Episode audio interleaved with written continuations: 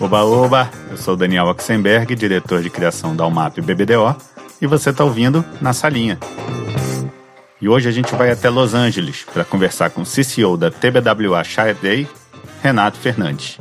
Renato começou sua carreira como diretor de arte em 1994 em Curitiba, trabalhando nas duas grandes agências locais, Chiclan e Master, até receber o convite da UMAP BBDO em 2001 em São Paulo, ele criaria campanhas incríveis para Volkswagen, Havaianas, Embratel e muitas outras marcas, com destaque inevitável para o icônico cachorro-peixe da Volkswagen.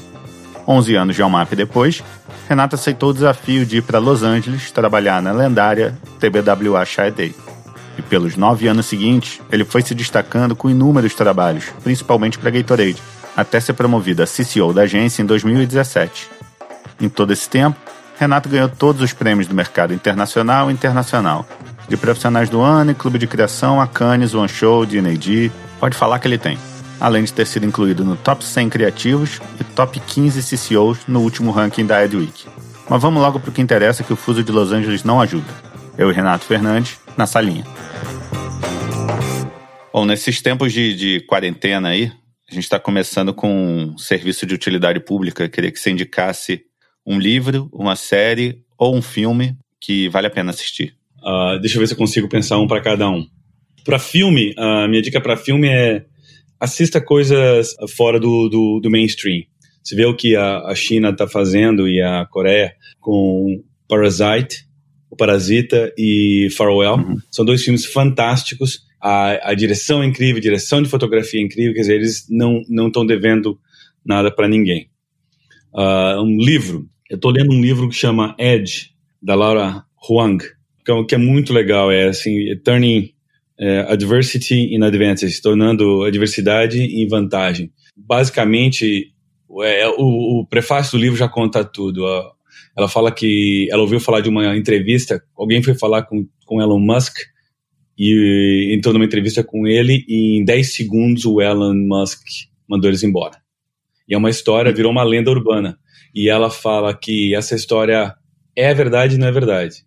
É verdade porque realmente o Elon Musk falou em 10 segundos que queria acabar com a reunião, e não é verdade porque ela estava lá. Uhum. A reunião era com ela. ela, tava, ela pediu uma reunião com ele porque ela estava fazendo um projeto sobre o futuro da, do turismo espacial. Uhum. E a SpaceX lidera essa conversa. Então ela foi sentar com o Eloy para falar com ele. E todo mundo sabe que o Eloy tem, não tem tempo a perder.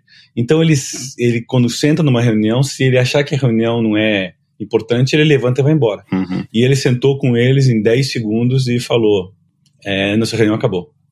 Só que ela, ao invés de só ficar envergonhada e sair, ela começou a rir. assim, sem parar. E daí ela falou: Ah, você acha que a gente quer seu dinheiro? Não, a gente não é que precisa de dinheiro, você é tipo rico ou alguma coisa. E aí ele começou a rir, desarmou o Elon Musk e ele escutou o que ela tinha para dizer. E a reunião que era durou era para durar 10 é, minutos, durou duas horas. É, o livro é sobre isso, é sobre como você ter um criar uma vantagem para você. O que você precisa fazer para criar vantagens é, a seu favor em tudo. E para a gente que trabalha com propaganda, nosso trabalho é vender. Acho que é um livro fundamental. E, e aí de série, eu vou recomendar duas coisas para séries. Um é Fleabag, porque é uma aula de, de roteiro. Uhum. E o outro é o Drive to Survive, que é aquela série da Netflix sobre Fórmula 1. E por quê? Porque a, o princípio da série é muito bacana. A Fórmula 1, todo mundo está focado em ver os carros, de, de, os carros é, é, mais importantes, a Mercedes e a Ferrari. Eles fizeram um show sobre os carros que não vencem. Sobre a, a, o circo, o balé a competição no, no baixo clero. E é mega interessante. Você assiste aquilo, você traz de volta o amor que você tem pela Fórmula 1. Que brasileiro gosta de Fórmula 1 porque tinha Ayrton Cenas, tinha o, o, o, o Piquet. Então você gostava de ver a Fórmula 1 porque a gente estava ganhando. Então essa série faz você gostar da Fórmula 1 pela paixão pelo esporte. Agora sim, vamos começar do, no, do, com a pergunta tradicional. Onde você nasceu e o que os seus pais faziam?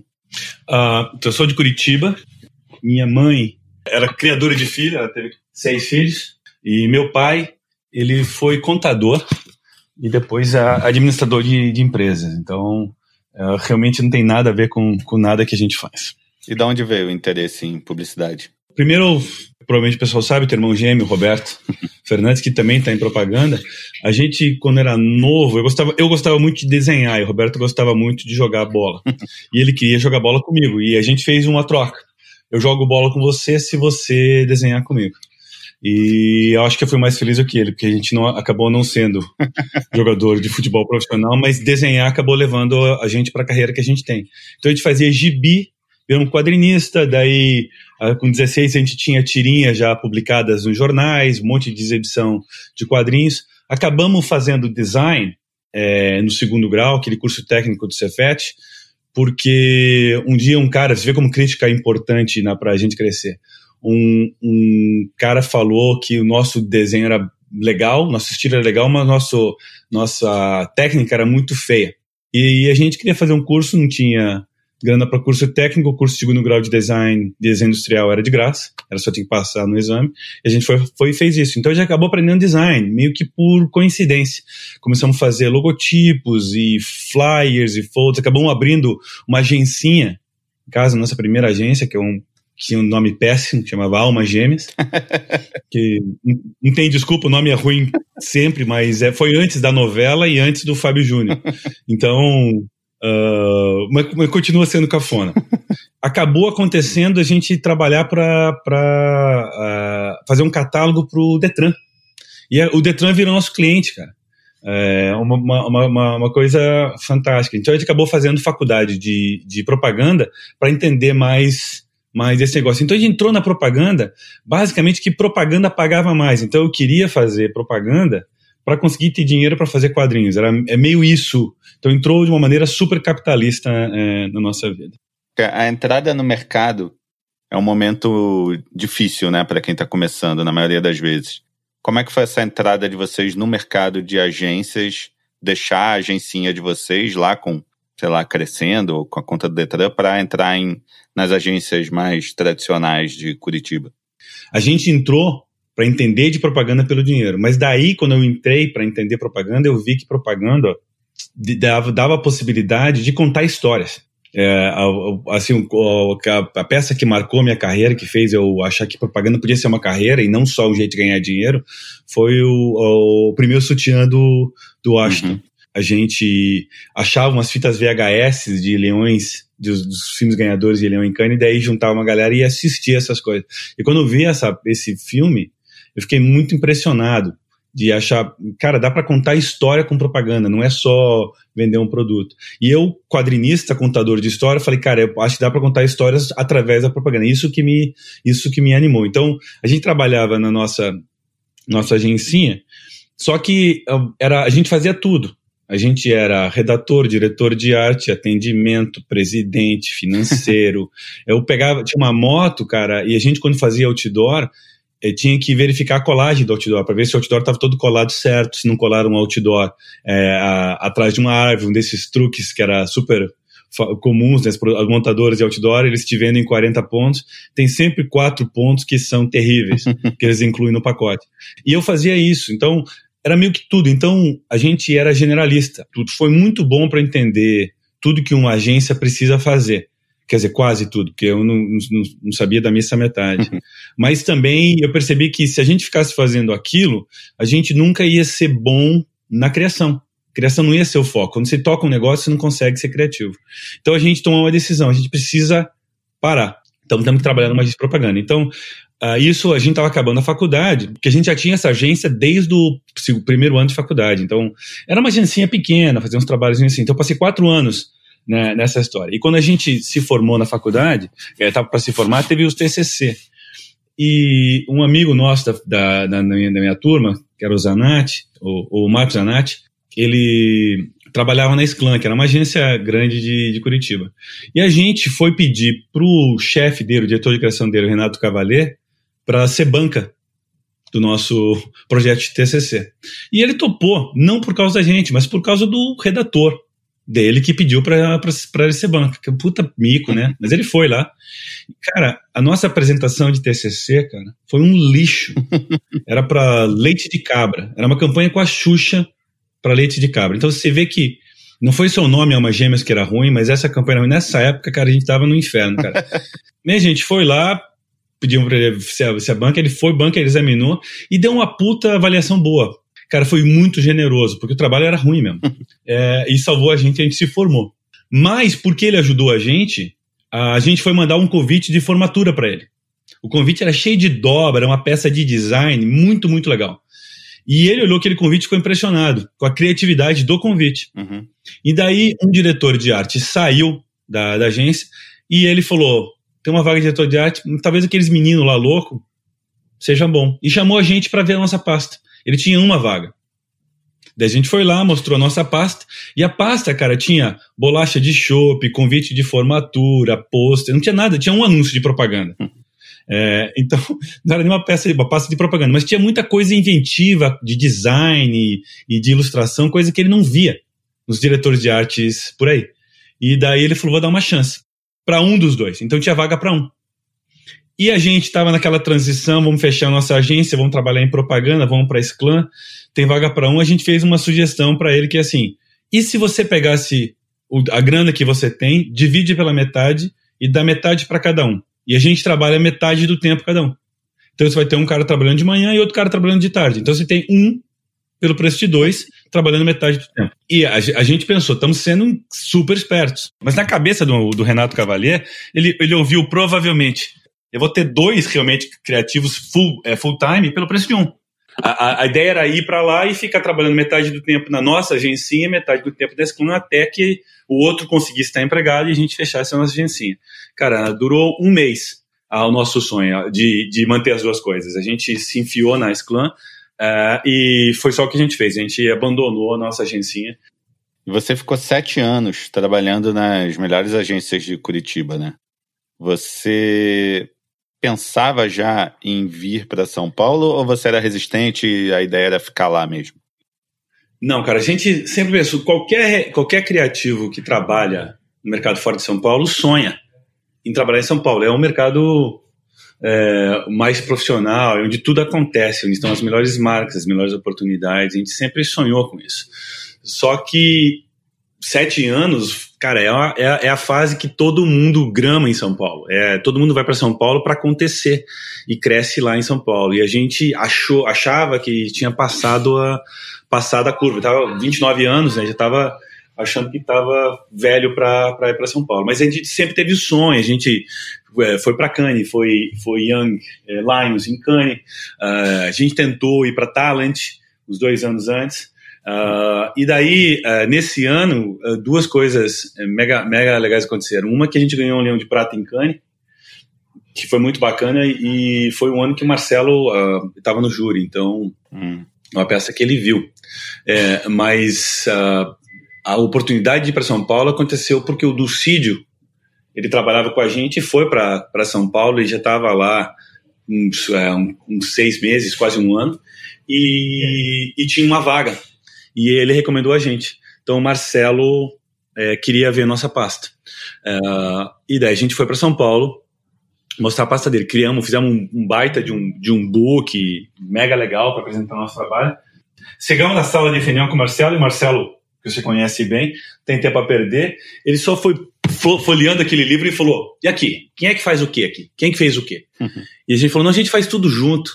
Daí ele falou: Ah, tá, tá, beleza. Seguinte, eu só tenho vaga para um quem é que vem. foi assim. E pra gente foi um choque, porque a gente achava que ele queria entrevistar a gente para ver se a gente era candidato. Não que ele já estava oferecendo a vaga. Então foi, foi um choque, foi um choque positivo e negativo. Positivo porque a gente falou, cara, temos uma vaga para ir para o MAP. E negativo porque a gente falou, velho, só vai um. O que, que a gente faz? Aí a gente tentou o mesmo truque do Renato Cavalier. Marcelo, tá dois, dois pelo preço de um. E daí o, o Marcelo, o Marcelo falou um negócio que para mim foi sensacional. Ele falou: "Não. E vocês vão me agradecer. Porque se eu trouxer vocês dois, vocês nunca vão ter uma carreira solo. Vocês vão ser sempre os gêmeos. E vocês precisam ter a própria identidade de vocês. Só vem um. Vão lá no shopping aqui do lado e decidam. Volte para cá com a decisão. Daí a gente deixou a, saiu da UMAP, foi no, no Shopping Morumbi para tomar a decisão. O que, que a gente faz? Quem é que vem? Quem é que vem? E a gente tem uma lógica, eu e o Beto, né? situações como essa, a gente toma uma decisão super pensada, técnica e madura, que é o famoso paro ímpar. eu ganhei no paro ímpar E então falou, eu vou para o MAP, mas fica um, aqui está o acordo. Eu só vou se a gente conseguir uma vaga para você. Então nós dois temos que vir ou ninguém vem. Beleza, a gente falou, falou com o Marcelo que eu ia, mas com a certeza de que se o Roberto não conseguisse uma vaga, a gente ficava em Curitiba. E daí a gente pegou aquela, aquela, aquele livro e começou, pensou, vamos mandar para todo mundo. E o primeiro lugar que a gente mandou foi na DM9. E o Air viu a pasta, adorou a pasta e quis contratar o Beto na hora. E não só quis contratar o Beto, mas queria me contratar. Porque ele soube que a UMAP estava contratando um dos gêmeos e ele queria os dois gêmeos. Hum. E aí, aí foi outra decisão difícil, porque a gente pensou: será que a gente. Eu digo não para o Marcelo e vamos para a UMAP, mas é, essa dúvida durou muito pouco tempo. Ele falou: não tem como, cara. Não, não vou abrir mão desse sonho. Eu sei que vai ser dureza trabalhar sem, sem o Beto, mas o que o Marcelo falou de ter sua própria identidade, aquele negócio pegou fundo. Daí a gente resolveu que eu iria para o MAP e ele iria para a DM9. Foi assim que a gente começou em São Paulo. Bom, quando você entra numa, numa UMAP da vida ou qualquer outra agência nesse nível de, de criatividade, qualidade, cheio de gente boa, é inevitável que você fique um pouco intimidado, né? Eu passei por isso, imagino que você também tenha passado acho que tem uma sensação de você querer se provar, né? Querer provar que você é merecedor de estar ali. Cara, quando eu cheguei em, na UMAP, é, é uma, uma sensação muito intimidadora. É um, um anuário ambulante. É isso que a, que a UMAP é sempre foi. Cara, tinha o Luiz Sanches, o Cássio Zanata, Marcelo Aragão, Alexandre Peralta, Eugênio Morhalen, a Sofia Schomburg, Dedé Laurentino. Cara, esse é o time da agência, cara. E tirando o Mohalen, que era diretor de criação, o resto era tudo criativo. Eram uns caras que eu adorava, era admirador, era fã. Era fã de todo mundo. E de repente, Robertinho é, Pereira tomando café comigo aqui do lado, sabe? Eu, não, eu, eu brincava, não tenho roupa para falar com esses caras. Uhum. É, era, era uma sensação muito, muito foda. Então eu achava que eu não fosse durar é, um mês, cara. Não, não map. É, é, é, mega, mega, mega, mega uh, intimidador, cara. Cê, então, cada vez que eu ia mostrar trabalho pro Marcelo, cara, eu virava à noite. Eu tinha que fazer uma pilha de ideias. Porque para mim, se eu chegasse num review de, de, de, ideias com o Marcelo e ele não passasse nada, eu tava na rua, saca? Então, aquela sensação de que você não tem. Você não tem. Botaram, deram para você a roupa da, da seleção brasileira, bicho, ou do Barcelona, e você não, não consegue você sabe que vão te substituir. Vai ter um cara aí melhor para entrar no seu lugar semana que vem. Então, é uma sensação muito angustiante, cara. Então, eu, levou muito tempo para eu me sentir, cara, que eu pertenço e que eu faço parte do, do, do, do time, né? Nesse primeiro ano ou do segundo, qual foi o primeiro trabalho que você emplacou que fez aliviar um pouco essa pressão? Acho que o primeiro trabalho que eu senti baita orgulho de fazer foi um negócio que pequenininho para a Companhia das Letras, cara. Uh, que me deu a confiança de de acreditar no que eu queria fazer. Então, Companhia das Letras, é, eles, eles tinham um modelo de anúncio para os livros que era tipo aqueles outdoors da revista Veja. Era sempre a capa do livro e uma área para o título. Então, o diretor de arte não precisava fazer nada, era só fotografar o livro bonitão ali, a tipografia era padrão. Então, era o trabalho do redator, redator com, colando um monte de título, e, e, era o jeito de trabalhar a Companhia das Letras. E daí a gente teve um projeto que era para o livro do Saramago, A Caverna. Uhum. Então, foi lá, o Ducide fez aquela pilha de, de, de, títulos mega legais. Então, tinha um monte de título bem mega legal. E eu tive uma ideia. Era fazer uma fotografia do livro onde o espaço das páginas parece um buraco de uma caverna. Daí você põe só o título A Caverna do Saramago ali dentro. Era isso. Então era uma ideia visual. Uhum. E a gente apresentou a pilha de títulos com essa ideia para o Marcelo. O Marcelo curtiu acho que 10 títulos e, e esse anúncio visual. A gente fez, apresentamos para o cliente, cara. O cliente não só amou o anúncio, veiculou o anúncio, esse anúncio ganhou um monte de prêmio, uh, mas ele mudou, a, a, mudou o padrão de anúncios de, da Companhia das Letras. Depois desse projeto, deixou de ser titulão e, e, e capa de livro. Daí começou a ser tudo. Continua tendo casos onde era só título e capa de livro, mas eles ficaram mais abertos e, e mais interessados em ver projetos que tinham uh, ideias visuais.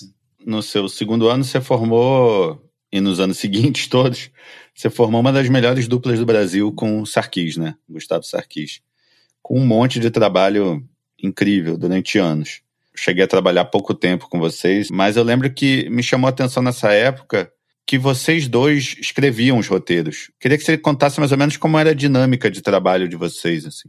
É, o, o, Gustavo, cara, é um dos mais, dos maiores redatores é, da minha geração, né? Ele é, ele é um talento é, ímpar, cara. Eu, eu, não sei se eu conheci alguém com a prolífico como ele, cara. A habilidade dele de produzir ideias incríveis é impressionante. É, eu brincava com ele que, que a gente fala que em propaganda se mata um leão por dia, né? Uhum. E a gente brincava que ele, cada projeto, ele matava uma árvore para cada projeto, quantidade de roteiros que ele produzia para cada projeto. E uh, tem uma outra coisa nele que ele é um, ele tem aquele padrão talent. E para quem é, é, da antiga sabe, do redator que senta e faz, escreve. Eugênio Mohallen tem essa essa, esse perfil de sentar e se focar na máquina e escrever e o craft da escrita. E ele é assim, né? Tá, tá ponto que ele tem um, um Peltor, aquele fone de das pessoas que controlam o tráfego de avião, sabe, o que controla o avião, aquele isolador de som, ele tem um daqueles, que ele põe aquilo e fica naquela bolha dele isolado. Então, o jeito dele trabalhar. Então, um pouco do que você falou foi a minha, minha necessidade de me, me habituar ao jeito dele trabalhar, porque eu trabalhava com meu irmão, era muito mais colaborativo nesse sentido, a gente ficava batendo bola o tempo todo. E o que eu aprendi com o Gustavo é que você pode colaborar e se isolar, e as duas coisas funcionam muito bem. Uh, o Gustavo vai e se isola no, no, no espaço dele, eu vou e me isolo no meu espaço. E a gente senta e daí bate bola. Então, a hora de bater bola é uma hora muito rica, porque a gente está cheio de ideia na mão. Uhum. Então a gente não fica só, ah, e se, e se? Não, tá aqui uma ideia. E daí ele monta em cima da minha ideia e eu monto em cima da ideia dele. Puta, vamos trocar isso aqui, vamos mexer isso lá, isso aqui. E se o exemplo fosse assim, assado? A gente olha em, em coisas mais palpáveis, o que, o que uh, permite com que a qualidade das ideias já venha muito mais elevada. Então, é, esse, esse, acabou, essa acabou sendo a, mecânica do jeito de trabalhar. Eu tive que aprender, por causa dessa necessidade, a escrever. Uhum. Porque normalmente um diretor de arte, o natural é, você vai batendo bola e o redator vai e escreve, escreve as ideias. Então daí você vai falar assim, ah, mas o Gustavo pô, te forçava a escrever. É, pelo contrário, o jeito dele me deu habilidade de, de ser uh, autossuficiente. Porque eu aprendi a dominar a escrita. E daí ele fez uma coisa que pouquíssima gente faz. Que um redator, quando escreve um roteiro de um diretor de arte, ele põe a ideia dele, ele arruma lá do jeito que ele quer. Certo? Ele vai e acaba fazendo o roteiro dele baseado na ideia do diretor de arte. Uhum. Como o Gustavo me deixava escrever meu roteiro, ele não ficava tentando escrever o meu roteiro. Ele ficava dando dica de um, diretor, um redator sênior para um redator júnior. Então eu tive habilidade, nesse tempo de trabalhar com o Gustavo, de crescer a minha habilidade de redator por causa dessa curadoria. Cara, foi, era sensacional. E outra coisa que era sensacional era só passar pela, pela páginas amarelas, que era cada pilha de roteiro dele. Só de ler, você aprende, cara, a, a escrever. Então, é, o meu masterclass de, de escrita veio com o Gustavo. E eu, e, e, assim, botava as pilhas e o Gustavo era também mega generoso, que a gente pegava as pilhas, ele não, não colocava minhas ideias no fim, ele botava as ideias no meio lá, se misturava as ideias para não parecer que eram as ideias dos redatores e ideias do diretor de arte, sabe? Uhum. As, as ideias que a gente fazia na nossa cozinha eram a gente fazia quando ia para fora as ideias era, era da dupla. Então, eh, se você sente que tem uma barreira, algo te impedindo de entregar seu trabalho, você não pode deixar isso te parar. Você tem que ir lá e lutar para desenvolver qualquer habilidade que você acha que pode estar tá te limitando. E Talvez o maior desses trabalhos que vocês criaram juntos foi o Cachorro Peixe para Volkswagen, que ganhou tudo que podia ganhar. Cachorro Peixe foi fantástico, cara. É, mudou meu, a minha maneira de ver propaganda, para falar bem a verdade. Porque eu brinco muito hoje, por causa do Cachorro Peixe, que ele me deu o meu primeiro Birthday Awards. birthday Party Awards. Que, que, é, que é o seguinte: você faz ideias faz, ah, faz, faz campanhas, anúncios, filmes para os clientes tentando ganhar um prêmio. Uhum. Ganhar um Leão em Cannes, ganhar um show, um Clio. Só que daí, o que acontece é quando você vai numa reunião, uma festinha de aniversário dos seus filhos, aí tá lá com aquele grupo de pais que não se conhece, porque as crianças se conhecem, mas os pais não se conhecem. Aquela situação desconfortável de puxar assunto, o que, que você faz, o que, que você faz? Ah, eu trabalho com propaganda. Ah, é mesmo? Trabalho com propaganda? Para quem é, eu trabalho aí para essas marcas tal, Volkswagen, Havaianas. Pô, que legal, o que, que você já fez?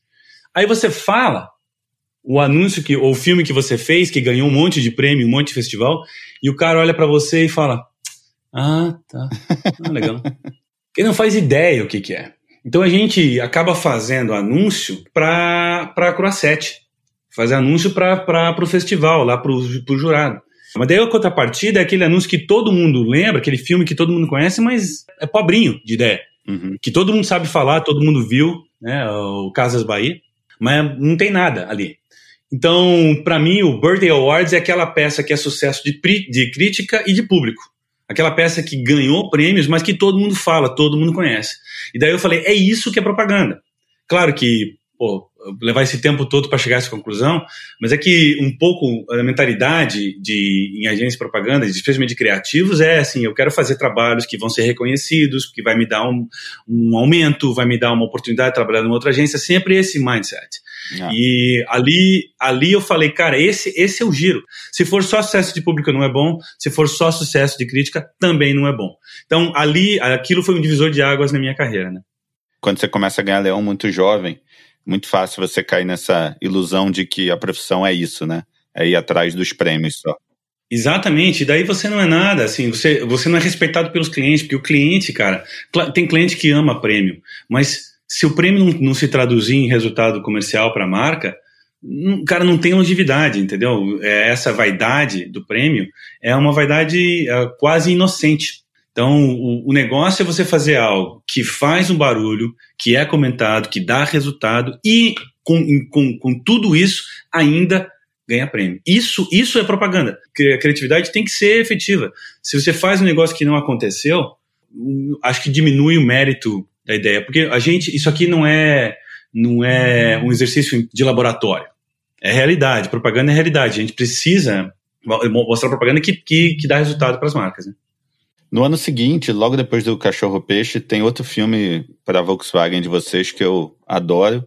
Não foi tão premiado quanto o Cachorro Peixe, mas eu gosto tanto quanto, que é o Pochoco, dos carros que sobem o vulcão para jogar milho de pipoca no, no, no vulcão. Acho sensacional. Eu queria que você contasse um pouco o processo de criação e de produção, enfim. Primeira coisa, o nome do filme é. é todo mundo chama de Pochoclo, mas o nome do filme era La Fortuna. uh, uh, mas já não é, né? Entrou para os anais como não é, é. né, é, e é engraçado que pô, pipoca, né? É, chama palomita, né? Mas Pochoclo é uma gíria de pipoca é mais usada, todo mundo usa essa expressão. E a gente descobriu isso indo filmar, né? E acabou virando tão é, identitária do filme que virou o, o que virou é, o filme em si. Uhum. Uma, uma, coisa legal da história é que uh, na UMAP tinha uma coisa bacana que chamava meritocracia. Os criativos não tinham uma marca para trabalhar, né? Você trabalhava um pulando de marca por marca. Não tinha uhum. esse é o criativo dessa marca, esse é o criativo daquela marca. Então, tinha é, o, o Marcelo e depois o Luiz aplicavam meritocracia. Se fez uma campanha legal para uma marca, a próxima campanha vai vai cair para você. Você vai trabalhar de novo com essa marca. Então foi meio, meio que aconteceu. A gente já feito o Space Fox, o, o, o, o Cachorro Peixe. Aí o próximo projeto de Volkswagen veio para a gente para trabalhar, que era o, que era o, o, o Pochoclo. Essa foi uma coisa bacana. Outra coisa legal é que como a gente já nessa fase estava mais senior, então era uma época que a gente começou a transitar entre ser só criativo e ser meio que quase diretor de criação de nós mesmos. Uhum. Então, eu lembro que a gente apresentou muito pouco roteiro, cara. E a gente já estava numa fase que a gente sentava com o Luiz, não para apresentar as ideias para ele escolher, mas para apresentar as ideias que a gente queria apresentar. Olha o que a gente quer fazer. Então era uma coisa, uma, um, um, um, mérito que a gente herdou nesse processo de trabalhar com o Luiz e o Luiz confiando muito na gente, né? Porque o Luiz, Luiz foi sensacional é, a nossa carreira, né? Na, a habilidade de ensinar a gente a ter o craft, ter vontade de lutar pelo craft e dar a oportunidade da gente crescer. Deu a oportunidade de a gente ir direto no cliente. Então a gente fazia tudo. A gente era o diretor de criação projeto, é direto falando com, com, com o Herlander Zola, que, é o, que era o cliente. Então a gente tinha essa, essa autoridade. Então a gente filmou isso lá em, no Uruguai, foi, filmamos com o Pod Kaminsky.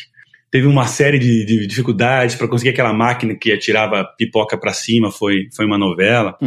Mas o que é legal para mim da, da história do, do, do Pochoclo e do cachorro-peixe é que uh, essas, esse processo de trabalhar com as produtoras argentinas abriu um grande espaço para as produtoras argentinas no Brasil. Não que nunca houvesse, claro que tinham produtoras e, e diretores argentinos trabalhando no Brasil, mas depois do cachorro-peixe, cara, teve um, uma onda de trabalhar com produtoras argentinas, várias produtoras argentinas abriram na, em São Paulo, a Revolução, a Revolução abriu lá, a Lândia. Isso melhorou a produção audiovisual no Brasil para os diretores, melhorou essa colaboração, troca de, de conhecimento entre as produtoras brasileiras e argentinas, melhorou muito o trabalho, é, o trabalho da gente. Uhum. E eu, eu, lembrei agora que você falou de, de histórias, uma história interessante é do Cachorro Peixe, que o filme quase não aconteceu, cara.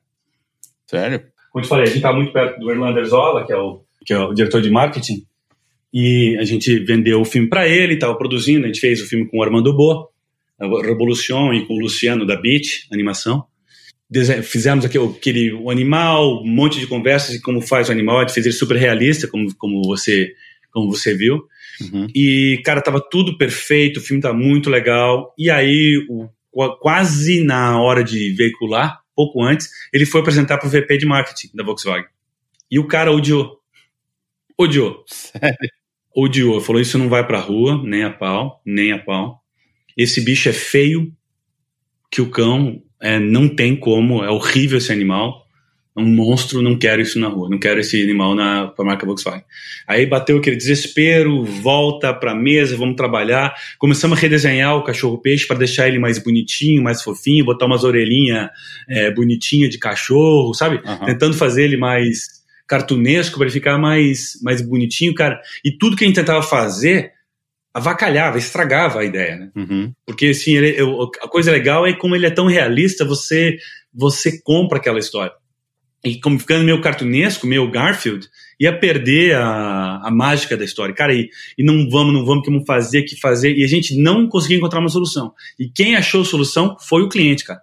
O Zola foi lá na sala do, do VP de criação, e falou: Se eu te perguntar uma coisa, o ET é bonito? Aí o VP falou: Não. Ele falou: Pois é, mas todo mundo ama o ET, porque todo mundo se uh, é apaixonado pela história do menino com aquele alienígena. Aí o VP falou: Ah, tá bom, veicula isso aí.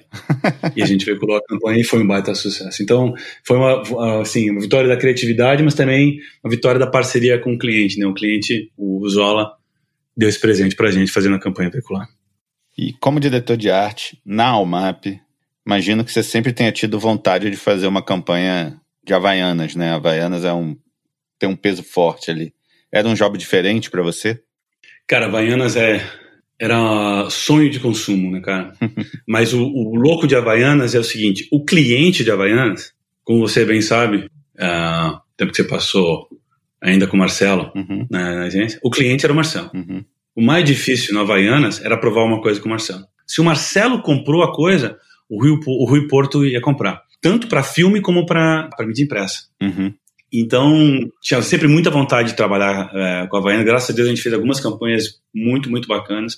E a Havaiana é aquela combinação, mesmo quando você faz a arte do redator, que são os títulos incríveis, também a arte do diretor de arte, que são os visuais inusitados e com craft assustador. Então é uma combinação da, do craft do redator com o craft do diretor de arte, né, cara? A gente foi feliz de fazer alguns projetos, uns projetos bem bacana, cara. E, e uma história legal de Havaianas é um projeto que eu fiz para Havaianas Kids, cara. Eu não estava jogando um festival na Argentina. E eu entrei numa livraria e achei um livro que eu achei muito bacana, chamava Pelagatos. Uhum com umas, umas ilustrações que, são, que eram bidimensionais, tinha um volume assim. Eu achei lindo, eu falei, vou comprar isso para meus filhos, mas um dia talvez eu use isso em propaganda. E aí deu seis meses depois, veio o projeto de Havaianas Kids para a gente trabalhar. E daí eu falei, eu quero trabalhar com esses caras. Então eu fiz os layouts baseado naquilo, fiz todos os comps, layoutei, apresentei, e aí todo mundo comprou, e agora temos que achar os caras.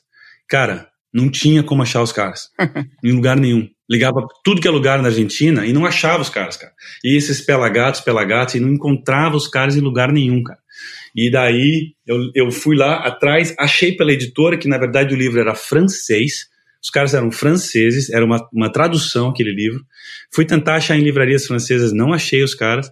Aí achei, era um Facebook, que os caras tinham uma banda de rock chamava Tete Raids, cabeças ah, é, peladas, uhum. cabeças raspadas.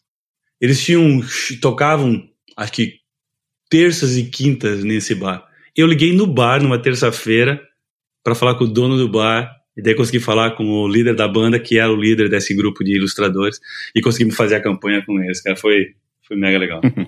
e quando vocês começaram a ter vontade de trabalhar fora do Brasil? Esse é um sonho antigo, cara. A gente, acho que no quinto, sexto ano de Almap, a gente já começou a pensar na possibilidade de, de morar fora. Primeiro, trabalhar na Almap é, um, é um, uma delícia. É uma agência que é uma máquina de criatividade, né, cara? Mas daí você fica pensando, qual é o próximo passo? Porque comecei a receber um monte de oferta para ser diretor de criação, uhum. em um monte de agências em São Paulo.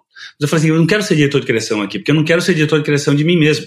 Então, se eu, quero, se eu vou ser diretor de criação, eu tenho que achar qual que é o próximo capítulo. Porque diretor de criação é aquele cara que está à frente, é aquele cara que empurra a gente para fazer o próximo. Então, qual que é o próximo? Então, eu ficava pensando, se eu sair daqui, eu vou ser o diretor de criação de mim mesmo. Eu vou ficar só pedindo para a gente criar o tipo de trabalho que eu já faço aqui eu preciso fazer um novo. Então, eu tinha aquela vontade de trabalhar no mercado internacional para ter esse acesso ao novo. E também um, um sonho de dar para meus filhos uma oportunidade de ver que o mundo é pequeno. Que você, qualquer lugar do mundo é, é fair game, é um lugar que você pode que você pode ir.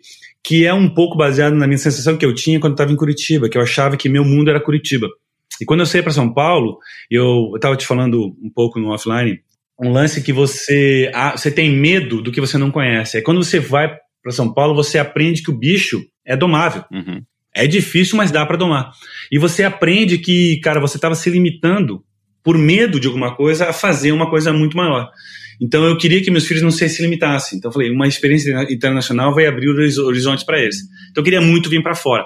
Então estava pensando nisso, quase fui trabalhar em Londres, quase fui trabalhar na Espanha e daí é, veio a oportunidade de trabalhar é, na Shite, que era uma oportunidade perfeita, que é morar em LA, que é uma puta qualidade, uma qualidade de vida incrível, a grana era legal, a oportunidade era bacana, era para tentar ganhar conta de Adidas para a Copa do Mundo, trabalhar em Gatorade e em Visa. Então, cara, falei, é, é, é a hora de é hora de sair, cara, para ter essa experiência e tentar achar assim, aqui nos Estados Unidos é, é o primeiro mundo da propaganda, como a gente fala. Então, como é que é isso? Como é que é essa realidade eu queria, eu queria entender.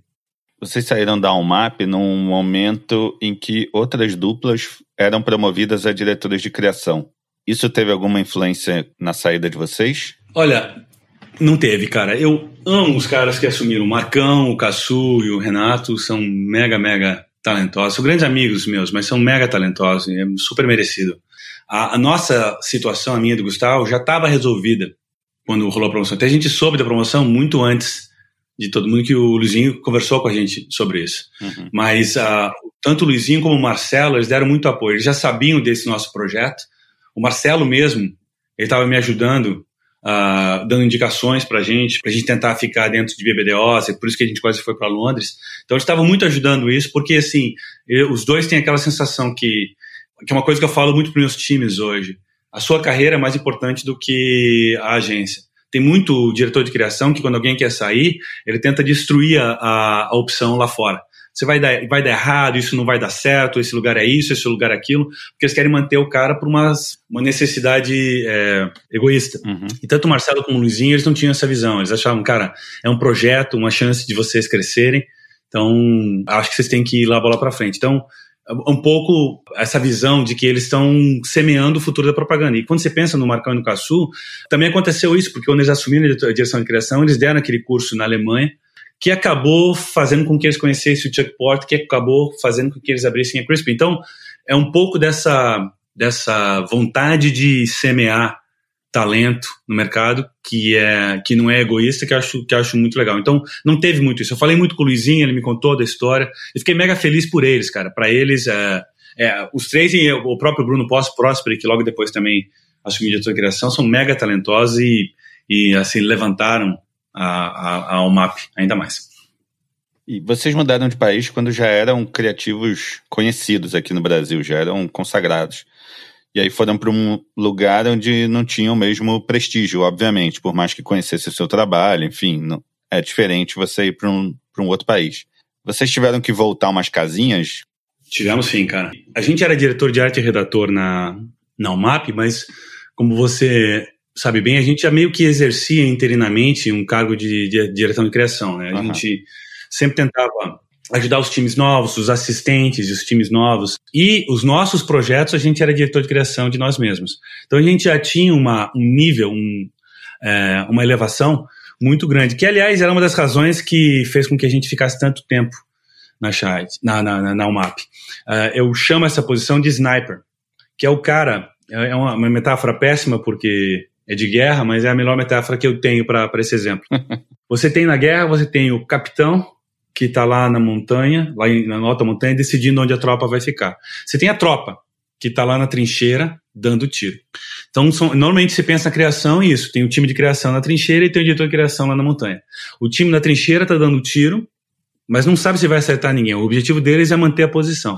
O capitão lá em cima, ele está protegido, mas cara, é ele que decide se o time sofrer uma baixa gigante, é culpa dele. Então tem muita pressão. Mas tem um cara que fica lá no alto da igreja, do campanário, que é o sniper. Esse cara, a chance dele morrer é muito pequena, mas ele tem a responsabilidade de matar um monte de nazista. Então, para mim, a posição que eu e o Gustavo estávamos exercendo no, no, no mapa em bom tempo era de sniper. Então, quando você está nesse nível, você tem que entregar, não tem escolha. O trabalho tem que ser sempre surpreendente e incrível. Que é uma posição que eu, quando entrei na, na Shite, depois que eu virei, virei líder, eu criei posições assim para criativos com esse tipo de talento. Que aqui, no mercado americano, tem só uma agência, que é assim que é o Wyden Kennedy. Um pouco... Uh, a Droga 5 tinha um pouco disso, mas o Warren Kennedy é uma agência que tem criativos com 20 anos que não são diretores de criação. E se você for pensar, é o que a UMAP era. Toda a galera lá era tudo diretor de criação ou ex-diretor de criação. André Nassar, Marcão, Cassu, Bruno, Renato, todos pra, praticamente de criação ou recém-diretor de criações que vieram ser criativos, toparam descerem um degrau para serem criativos, porque pelo potencial da UMAP. Então, quando eu fui para os Estados Unidos, aconteceu isso. Eu dei esse, esse passo para trás. Eu, eu, virei ACD, que é Associate Creative Director, uhum. que eu achava que era um diretor de criação mais júnior, e na verdade não é. ACD é só um diretor de um, um redator e um diretor de arte sênior. Uhum. Foi meio que um choque descobrir que eu não tinha times para liderar. Mas foi uma benção, de verdade. Porque, por eu não ter um time para liderar, eu aprendi como a criação nos Estados Unidos funciona que é completamente diferente do Brasil. No Brasil, você tem um projeto, tem, você ganha o briefing no dia 5, vai apresentar no dia 20, você apresenta para o teu diretor de criação na metade do caminho. Nos Estados Unidos, cara, os check-ins são quase diários. Todo dia você está mostrando coisa. O que é bom e é ruim. É bom porque a gente está sempre com a, a arma na cabeça. O tempo tem que entregar, tem, o tempo todo tem que entregar. E essa pressão gera resultado. E é ruim no sentido de que você não tem tempo de fazer aquele craft que a gente tem tanto no Brasil. Você tem uma ideia, você consegue purificar a ideia, arredondar a ideia, porque as ideias são muito frágeis, a gente sabe. Para matar uma ideia é muito mais fácil do que para salvar uma ideia. Não. E várias vezes, quando você apresenta uma ideia que não está bem pensada, a ideia vai morrer na mão do seu diretor de criação. Então, isso acontece muito aqui. Então, eu aprendi a diferença das duas dinâmicas e eu tento aplicar hoje na, na Shite um meio termo um, um modelo que permite com que a gente tenha o, a celeridade americana, mas que tenha o craft brasileiro. Quanto tempo depois que você foi promovido a diretor de criação? Acho que levou dois, dois anos e pouquinho, né? É, a gente virou diretor de criação de, de Gatorade. Pelo, pelo, pelo trabalho que a gente está fazendo, cara, a gente fez. Chegou uma época que todo o trabalho que saiu de Gatorade era nosso, então acabou virando que, uma quase que natural. E em, em Gatorade era uma coisa maluca porque tinha aqueles o que chamam aqui de jump ball. Uhum. É um projeto, bota oito times para criar. Uhum. Aí quem ganhar, ganhou. Então, é, é, um, é um negócio muito angustiante, porque você está trabalhando e aí você sabe quando tem muita gente no projeto, você sabe que não dá para mirar nas estrelas porque vai ganhar aquele tiro médio, né? O tiro lá em cima dificilmente leva. É. Então é, é muito complicado. Então a gente sempre apresentava as ideias malucas e as ideias que tinham chance de aprovar. E acabou que a gente começou a acertar mais nas malucas, cara. A gente aprovou algumas campanhas legais e acabou ficando natural que a gente assumisse a direção de criação. E como diretor de criação, você tocou também um monte de trabalho legal pra caramba aí na Chart Day. Lembro do Made in New York para a despedida do Derek Jeter, a Serena Williams Match Point, um monte para Gatorade, né? Aquele G-Active, Play the City pro Grammys, por aí vai. Qual é aquele trabalho que você lembra que foi o mais difícil de colocar de pé, assim, o mais, o que, o que deu mais satisfação, assim, pelo trabalho que deu? Vou te falar que toda vez que o trabalho é difícil, parece que vem coisa boa. Então não sei porquê. Quando vai tudo muito fácil, quando tudo aprova fácil, tudo acontece fácil, o, pro, o projeto acaba não sendo tão é, interessante. O resultado final acaba não sendo tão interessante. Por exemplo, no caso do Made, é, Made Water Active, do Deactive que você falou, uhum. cara, a gente quando apresentou esse projeto, é, foi assim que eu apresentei para o cliente. Eu falei, a gente tem uma ideia aqui, sabe aqueles é, jatinhos de água que se tem em Las Vegas? Tem alguns no Japão, eles fazem alguns desenhos bidimensionais. Eu falei, se a gente fizesse uma linha disso, do, uh, tridimensional, a gente pode fazer esculturas tridimensionais disso e faz uma animação com uma pessoa se mexendo com água. Foi esse o pitch. Aí o cliente falou, cara, isso é muito legal. Vocês conseguem fazer isso? A minha resposta para ele, olha, eu não sei. Mas se você quiser fazer, a gente vai conseguir. Eu vou dar um jeito. foi, foi exatamente isso que eu falei para ele. Foi um projeto que levou cinco meses para fazer. A gente teve que ir para o estúdio para testes, para a gente experimentar a coisa. Então foi um projeto mega, mega experimental. Foi incrível.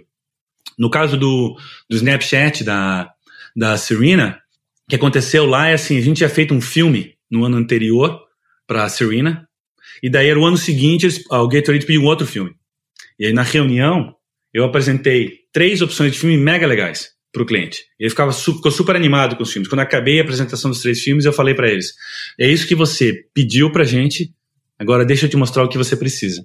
Daí eu mostrei o videogame, hum. explicando para eles que uh, a gente tinha que fazer um negócio diferente, que a gente tinha feito um filme no ano anterior, que tem o público do Snapchat que conhece a Serena super bem, mas uma peculiaridade do Snapchat é que não tem likes nem comments. Então, é a, a, plataforma que não tem julgamento. Então, a Serena, ela consegue ser, a Serena consegue um ser um pouco mais solta no Snapchat do que ela nas outras plataformas. Nas outras plataformas tem uma, puta, uma baita curadoria do que ela pode falar e não pode falar, porque tem likes e tem um monte de comments. Entendi. Então, como não tem isso no Snapchat, ela é mais solta, ela brinca de karaokê e outras coisas. A gente falou, então, para a audiência do Snapchat, ela é quase uma Kim Kardashian do esporte. Vamos mostrar para a audiência dos Snappers que ela é uma baita atleta. Mas em vez de fazer um filme para contar isso, vamos fazer um videogame. Porque daí os caras vão ter que ir, ir por um videogame para ver como é difícil chegar em 23 Grand Slams, contada, história contada através de um videogame. Essa que foi a narrativa lá. E quando a gente foi fazer o projeto, o Snap é, cortou um monte de coisa, falou que não podia fazer, tinha um monte de coisas no, na ideia que a gente queria fazer que eles falaram que não dá, que a audiência não, não gosta de botão, não, não funciona na plataforma. Então a gente deu uma imersão na plataforma, peguei uma empresa que faz videogames para ajudar a gente, e a primeira coisa que a empresa de videogames falou para a gente foi o seguinte: faça o videogame impossível de vencer. E quando você pensa uma coisa para marca, você fala em que marca que quer fazer um negócio que vai ser impossível para o consumidor fazer. E a gente falou, cara, isso é incrível, é exatamente isso. Então, o, o videogame, se você acompanhou a experiência, até a fase 12 você consegue vencer sem truque. Depois da fase 12, você tem que aprender a fazer um monte de hack no, no jogo para ganhar. Então, as pessoas, como era difícil, as pessoas ce celebravam o fato que estavam ganhando, passando de fase no Twitter. Foi mega legal, porque a gente respeitou a plataforma. E aí teve um momento que, depois de anos e anos, você e o Sarkis seguiram caminhos diferentes, né? Ele acabou saindo da chat daí e você continuou. Tua vida inteira você teve alguém do seu lado, desde o teu irmão no comecinho até o Sarkis durante, sei lá quantos anos, 15 anos, nem sei quantos anos foram. Era a primeira vez que você estava sozinho, né? Foi mega difícil, cara. E a coisa que veio na minha cabeça foi a frase do Marcel, que você tem que ter sua própria identidade, né? Por anos e anos a gente era o, o Sullivan Massadas, né, da propaganda. e, e, naquele momento deu uma um baita frio na barriga, né, cara? Porque você, é uma zona de conforto, né, cara? Você você tá tão acostumado a trabalhar com aquela pessoa, a pessoa sabe os seus maneirismos e vice-versa. Então, é, é, muito gostoso e fácil de trabalhar. Com o Gustavo foi uma das experiências mais deliciosas que eu tive na minha vida, cara.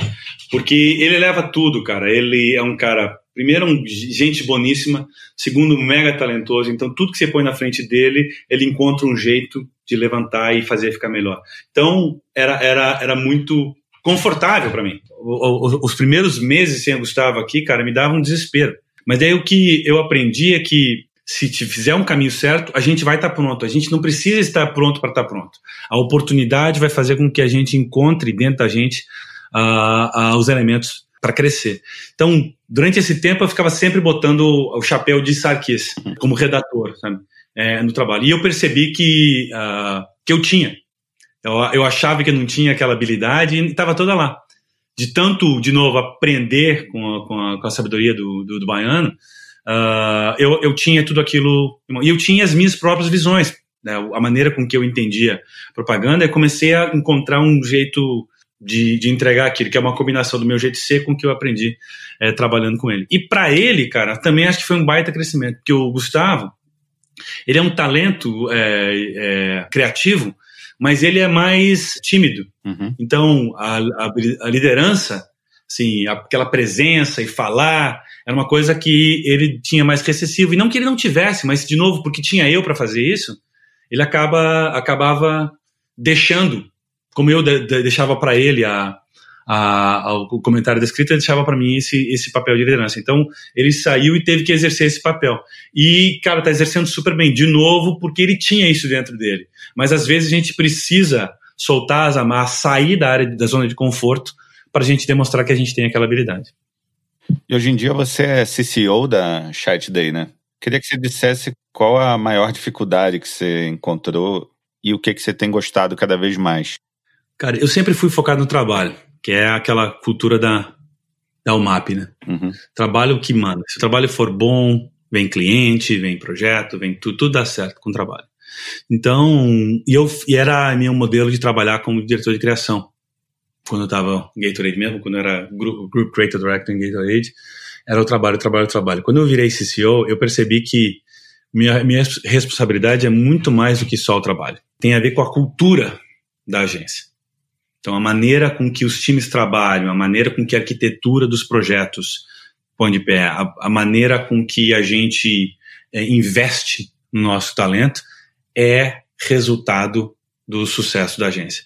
E são, eram coisas que para mim eram menos importantes. Então eu eu gostava, eu sempre falava, vou falar com, com a, na agência quando tiver algo para falar. Se eu não tiver nada para falar, não vou falar, vou ficar enrolando. E eu percebi que não é enrolar. O trabalho do, do, do líder CCO é inspirar. Então você vai, e daí eu, eu percebi que eu fazia isso de certa maneira em Gatorade. Eu, eu tinha reuniões com os meus clientes todo ano com a melhor propaganda do mundo para inspirar eles. Eu fazia isso lá. Uhum. Mas eu não fazia com o meu time de criação, eu fazia com o cliente. E daí eu percebi que eu tinha que fazer isso com o meu time. Então eu comecei a, a inspirar o time, não só a criação. Eu percebi que meu time como CCO não é a criação, é todo mundo. Meu planejador é meu time, meu account é meu time e o próprio cliente eu aprendi que o cliente é meu dupla. Então eu não posso tratar meu cliente como aquela cultura de agência que o cliente é o inimigo. Claro, eu falo isso de uma maneira meio simbólica, que o cliente é aquela barreira entre uma grande ideia e a ideia está na rua. Mas na verdade, meu jeito de ver hoje é o seguinte: o cliente é a agência. Ele é o cliente um dia na semana naquele call ou naquela reunião que ele tem com a gente. Nos outros quatro dias na semana, ele é a agência dentro do cliente tentando vender a narrativa da propaganda para aquela marca. Hum. E a gente fica lutando contra esse cara, que é o cara que tem que estar. Tá, que é ele é o nosso mais avançado é, criativo lá dentro do cliente. Então, hoje eu aprendi que eu tenho que dar para esse, esse, cliente as ferramentas para ele vencer. Então, quando ele tem um problema, eu tento entender de verdade o problema dele, com, com as ideias ou com as necessidades que ele tem e entregar para aquilo. Porque ao fazer isso, eu crio uma atmosfera que permite com que ele compre as ideias que eu quero vender. Então, se eu quiser fazer só as minhas ideias, não vai nunca acontecer. A gente fez isso um pouco em Gatorade, mas eu percebi muito, quando eu virei CCO, essa responsabilidade. Eu falo para os meus é, DCDs que o, o, a pessoa mais importante que eles têm que ter contato é o cliente, tem que estar no speed dial do cliente. Né? Hoje é celular, não tem mais speed dial, mas é a metáfora. Uhum. E o cliente tem que ligar para você primeiro. Se ele estiver ligando para o atendimento, antes de ligar para você, é que a relação não está não está saudável bastante. Você tem que criar uma relação com o cliente que ele quer falar com você. Ele é o seu o Ghostbusters, né? O seu caça-fantasmas. who, who you gonna call? Tem que ser você. O, o, o, cara com que o cliente liga. Porque se você criar essa, essa cultura, ele vai ligar para você para os problemas, mas também para as soluções. E aí você vai ser aquele parceiro dele. Então, essa foi uma das coisas que eu, foi uma das coisas que eu aprendi, que me fez criar várias, vários projetos Aqui dentro da agência tem um projeto chamado Academy, que é uma curadoria para elevar talento. Tudo que você não sabe fazer, Então eu faço um, um, um é, cursinhos valeta, né, cursinhos rápidos de tudo que você não sabe fazer. Então, se você quer entender mais de Photoshop como redator, tem curso para você. Se você quer aprender a é, técnica de apresentação, tem curso para você. Quer entender de como o breakdown de financeiro para entender mais de curso, tem curso para você. Se quer entender como o Facebook funciona e as melhores ferramentas, tem curso para você. Então, academia é um curso. Quer aprender a editar, tem curso para você. Tem a outra parte que você fala assim, por, o que, que eu, eu tenho gostado muito? Eu tenho gostado dessa busca de encontrar um novo jeito de fazer propaganda. Uhum. E para isso eu preciso mudar meu time de criação. Eu preciso que eles fiquem adaptados à nova realidade. Ao invés de mandar todo mundo embora e trazer gente nova que está adaptada à realidade, eu estou trabalhando meu time para se adaptar.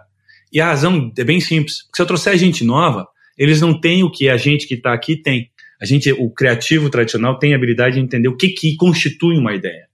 Tem muitos criativos da nova geração que acham que likes é tradução de ideia. Não é se você botar uma celebridade, botar um dinheiro por trás, vai ter um monte de like na sua ideia, vai ter um monte de engagement na sua ideia, uhum. engajamento na ideia, mas não quer dizer nada. Então o criativo antigo entende muito o que, que, o que, que é uma ideia, para tirar a gordura e, e, deixar só a ideia de pé. Então eu estou tentando migrar eles para entender essa a nova realidade de social e content. Então é uma coisa que tem me dado muito, muito prazer. Voltando à relação com seu irmão, né? Que é outra pessoa que está literalmente muito ligada a você. E eu queria saber até que ponto você acha agora, olhando para trás, nesse ponto que você está na, car na carreira, até que ponto ter um irmão gêmeo, também diretor de arte, foi uma ajuda ou existiu uma competitividade entre vocês, ou uma competição velada assim durante a, em algum ponto da carreira? Cara, a gente compete em tudo, cara, em tudo. Competir quando era pequeno para quem vai tomar banho depois, cara. Tem, a gente tem uma competição muito grande um com o outro. Mas, em compensação, a gente quer que o outro fique melhor. Então, uh, eu lembro muito, tem uma história que a gente fala muito em esporte, que é o, o Larry Bird e o Magic Johnson. O Magic Johnson era o, um, o cara, o, o cara do, do, dos Lakers, uhum. time de basquete, e o Larry Bird era do Celtics. E eles, cara, eram os melhores, os grandes talentos da época deles, e, e uh, ficamos sempre um querendo ser melhor que o outro. E tem uma história clássica que o Larry Bird, ele acordava de manhã do dia que ia jogar, mais cedo, só para pegar o jornal. Ele pegava o resultado do Magic Johnson do jogo do dia anterior, quantas cestas assistências que ele fez, porque ele queria bater esse número. Todo dia, toda semana ficava um querendo ter resultados melhores que o outro. Então eu e o Beto tinha muito isso. A gente era muito competitivo, mas a gente ficava se ajudando. Vale para tudo, vale para propaganda e vale para outras coisas. Então a gente está jogando tênis e daí uh, se ele aprender alguma coisa, um jeito de sacar que é interessante, ele me manda o um vídeo para eu aprender. Uhum. Então ele não quer ganhar de mim fazendo eu ser pior. Ele quer ganhar de mim fazendo eu ser melhor. E uh, isso é uma, uma baita dica. Tem muita gente que empurra as pessoas para baixo quando chega em competição. A gente tem que empurrar as pessoas para cima, porque se a pessoa ficar melhor e não conseguir bater aquela pessoa, é um baita incentivo para eu chegar e ficar melhor que ele. Então, na nossa carreira, cara, de propaganda, a gente sempre foi super competitivo. Ele tem as qualidades dele, eu tenho as minhas, tem as, as, as coisas que são melhores, que ele faz melhor que eu, as coisas que eu faço melhor que ele, e a gente vai se ajudando. Mas uma coisa muito legal da nossa dinâmica, cara, é que a gente consegue ser o mais sincero um com o outro, que eu acho que qualquer outra pessoa do planeta pode ser. Uma sinceridade brutal, cara, brutal, coisa que normalmente as pessoas têm aquela especialmente aqui nos Estados Unidos, né? Todo mundo toma um puta cuidado para ser politicamente correto e não não ferir ego. A gente não tem esse negócio de ferir ego, cara. Se ele acha, ele fala na cara e eu falo na cara. E dói e a gente sabe que é assim e na próxima vez é a minha vez de falar na cara dele. Isso é muito bom, porque daí às vezes a gente não consegue perceber uma coisa e acaba recebendo aquela realidade na nossa cara. Tem uma história que é interessante, ele estava trabalhando na Thompson e trabalhando um projeto de Sunsilk, que é, que é seda. A dor de cabeça global, um monte de problema, um monte de restrição, passou por um monte de coisa e fez um filme que era bem legal. E ele estava mega feliz com o filme, ele me mandou o filme para ver. Uhum.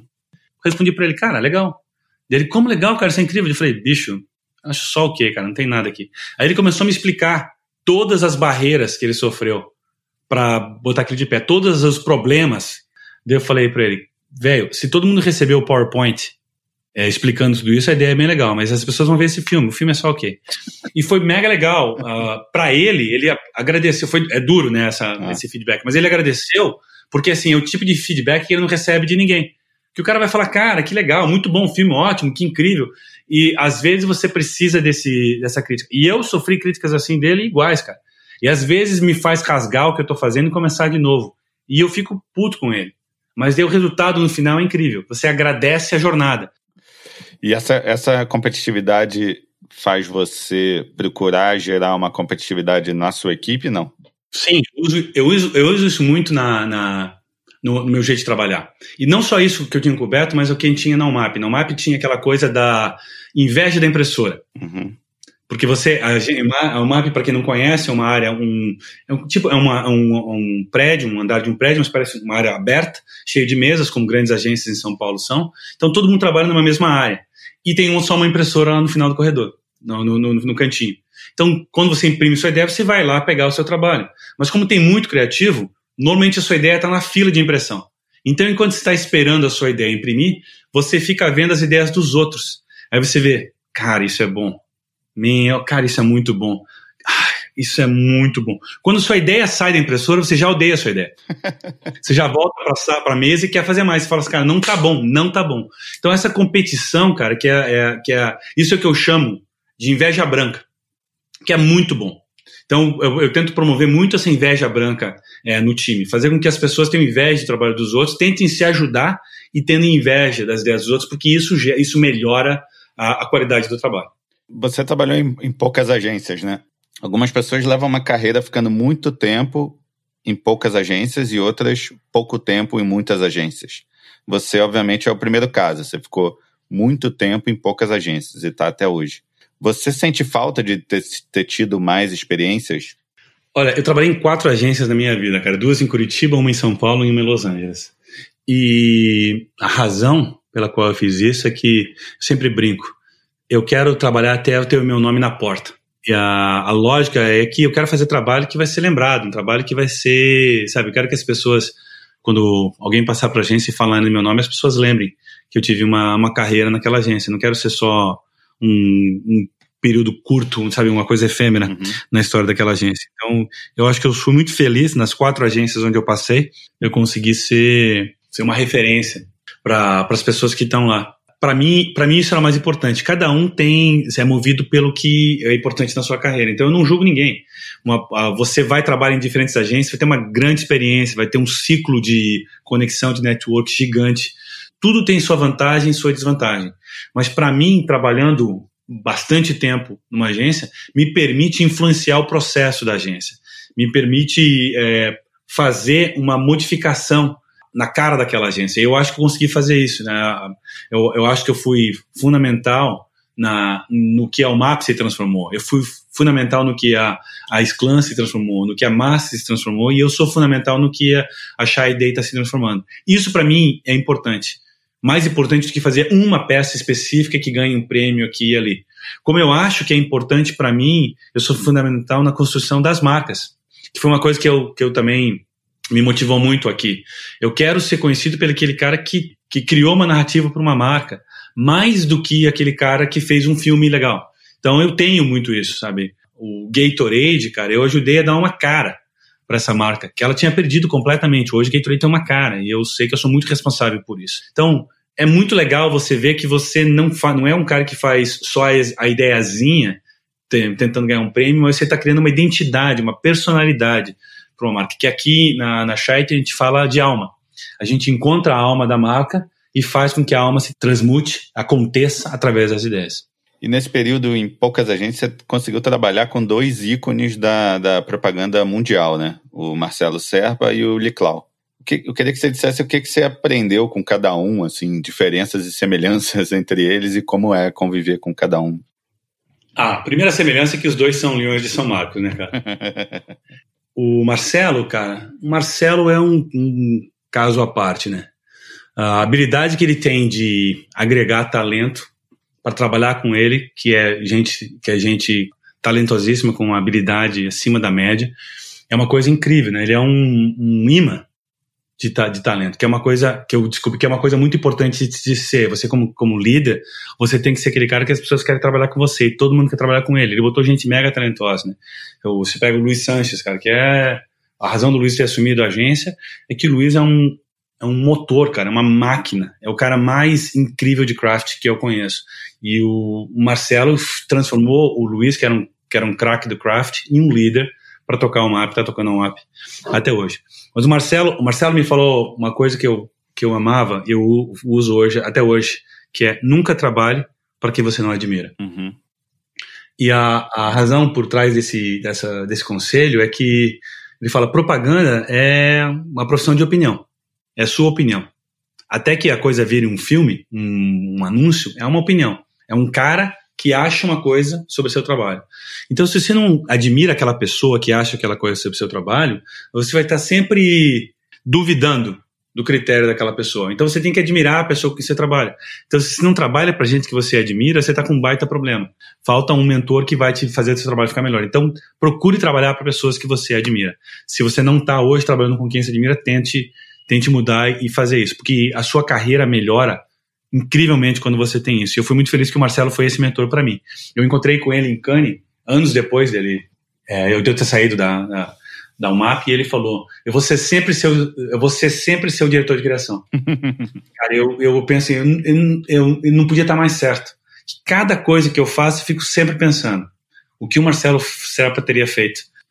Uma outra coisa que o Marcelo falava muito para mim que é um princípio só é princípio se, se custa no seu bolso.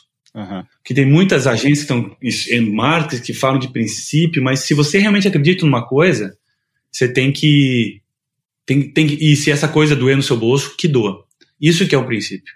E tem uma, um, um caso mega interessante, não vou citar a marca, mas a gente fez uma concorrência para uma marca, a gente atendia esse cliente e, eu, e eram duas agências que atendiam esse cliente e, e aí esse cliente foi fazer a revisão do, do business para passar toda a conta para um cliente, para uma agência só. Eram essas duas agências e uma terceira agência entrou na competição. Na primeira rodada, essa terceira agência caiu fora. Estava fora. Só ficou essas duas agências que eram incumbentes, que eram as agências que já trabalharam com essa marca. E a gente fez rodadas e rodadas de apresentação. Fomos quase dois meses adaptando e arrumando as ideias. Só que nesse período as ideias foram envelhecendo. Porque as ideias que os clientes já conheciam. Uhum. Então, eles já, já tinham visto a ideia, então é quase, a ideia já, tava, tinha veiculado. Depois de quase dois meses nesse processo, teve a reunião final. Adivinha quem aparece na reunião final? A primeira agência. com uma ideia completamente nova. Adivinha quem ganha a concorrência? A primeira agência. Com aquela ideia completamente nova. Aí o cliente foi lá e deu para essa agência a conta, mas falou para o Marcelo: Não, fica tranquilo que a conta que vocês tinham, vocês vão manter que era uma baita de uma receita. Uhum. Então a gente basicamente ia sair daquela concorrência igual entrou, com a mesma conta que a gente tinha. E o Marcelo falou: obrigado, mas não. Pode levar a conta, pode levar tudo. Porque a gente não gosta de trabalhar com gente que trabalha assim. Acho que foi. É, o que vocês fizeram não foi correto para o processo. Muito obrigado pela oferta, pode levar a conta. Levou a conta, a gente trabalhava com esse cliente, ele era um, era um vendedor para a gente, ele mandou tudo embora do cliente, tudo você cortou completamente as relações com aquele cliente. E eu falei, cara, eh, se eu já respeitava o Marcelo, respeito hoje muito mais. Ele disposto a perder dinheiro por uma coisa que ele acredita, né? Ele acredita é, é, que os valores, eles, cara, não tem preço. Não. Então esse é o Marcelo. O, o, o Lee, cara, eu peguei o Lee na fase final dele, então não peguei os, o, a fase dourada do Lee. O Lee já estava fora da agência, ele voltou, que a gente ganhou a conta de Adidas para a Copa do Mundo, então ele ficou se envolvendo, mas ele nunca passou todo dia na agência. Ele vinha três vezes, duas vezes por semana, passou a vir uma vez por semana, uma vez a cada 15 dias. Então, é, é, é, eu nunca tive aquele Lee, o clássico, mas o tempo que eu passei com ele foi sensacional, cara. Coisas do Lee que eram incríveis. O, a frase clássica dele é good is not good enough essa frase hoje todo mundo usa de um jeito ou de outro, adapta, mas quando ele cunhou essa frase lá atrás era, era até meio revolucionária. E a conta dele é o seguinte: uma ideia boa, ela bloqueia uma ideia grande. Porque a ideia boa aprova, todo mundo gosta, todo mundo fica feliz, todo mundo vai para casa cedo. Essa é a ideia boa. A ideia que não incomoda. A ideia que responde, que entrega, meia boca, entrega no nível ali, meio morno, mas entrega. Essa é a ideia boa. Uhum. Então, a ideia boa impede você de entregar a ideia grande, porque às vezes, ao apresentar a boa e a grande, a grande tem risco. A grande, cara, é, é complicada de aprovar. A grande pode custar o emprego do, do diretor de criação, pode custar o emprego do diretor de marketing. E a cultura dele é, se você tiver uma ideia boa e uma grande, não leva, não leva a boa, leva a grande. Vamos, vamos ter coragem. Muito bacana. Outro pensamento dele que é, que é incrível, que a gente hoje é mais moderno que nunca, que é tudo entre uma marca e o público é mídia. Então, o que a gente trata a propaganda como um só, na, nessa época, era só o anúncio, o a TV, o outdoor, e ele já falava, isso é, é eu, comecei de, eu comecei de 2000, que tudo entre, entre nós e o público é, é, é mídia. Então, design, uma camiseta, a, o teleatendimento, tudo a agência tem que fazer parte disso. Então, hoje eu uso isso muito como uma cultura aqui na agência, que eu falo assim, a gente não é agência de propaganda, a gente é stewards, somos os embaixadores da, da marca. A gente, tudo que, a, que, que é importante para a marca no que se trata de falar com o público, a gente tem responsabilidade, a gente tem que se envolver. E não só o que é a responsabilidade da agência. É claro que a gente não pode cruzar as linhas, né? Tem agência para tudo hoje para as marcas. Mas a gente pode oferecer nossa inteligência no assunto. Né? E a última coisa do Lee que é mega legal, cara, é que é ele é o, o, o maior, o clássico do no bullshit, cara. Você vem com, com palavra chique, inglesismo. Eu usei alguns inglesismos aqui, eu peço desculpa, que é falta de hábito até de falar. Tanto em português a palavra vem mais em inglês primeiro. Mas, cara, você começa a usar aquelas marquetês, cara, ele ele te corta na, no meio da tua fala, fala, para de falar, para de falar bobagem. para de falar bobagem. Ele é, então, ele é super down to earth, sabe? Ele é um cara simples, tem essa coisa de que é um pouco a cultura de LA que ele traduz para marcas. Então, tinha uma, uma frase que até foi adaptada, sempre assuma que ninguém quer ouvir o que seu anúncio tem para dizer, aí dê uma razão para eles ouvirem. Então, é, em vez de ficar tentando falar num bullshitismo de data e não sei o que, não sei o que, assim, pensa assim, ninguém, as pessoas estão cagando porque sua marca quer falar. Não querem saber. Ninguém se importa com a sua marca. Ninguém acorda de manhã e fica pensando: oh, meu Deus, o que será que a Nike vai dizer hoje? Ninguém faz isso. Uhum. Então você tem que partir do princípio que as pessoas têm zero paciência, zero vontade de saber o que sua marca quer dizer. E aí vai e faça a ideia. Porque isso muda a sua perspectiva. Que as pessoas acham que as pessoas querem olhar o anúncio. Pensa os nossos comerciais. Por que, que a lógica dos comerciais de 30 segundos está morrendo? Porque a gente tem aquele nosso jeito de contar histórias que o punchline, que a piada, está no final. Só que hoje, com a velocidade que a gente absorve conteúdo, ninguém tem a paciência dos 30 segundos. É, isso é um, é uma, uma um, um byproduct dessa cultura, desse, desse pensamento que as pessoas não, não estão, não se importam com a marca. Então faça elas se importarem, encontre uma razão para se importarem. Isso, esse, esse princípio, eu acho que tem que se aplicar para tudo. Quando você vai pensar uma ideia, sempre use o filtro Cloud bullshit. Pensa o que, que a pessoa quer saber. Por que, que aquela coisa importa para essa pessoa? Se você achar isso, você tá, você achou uh, o sweet spot.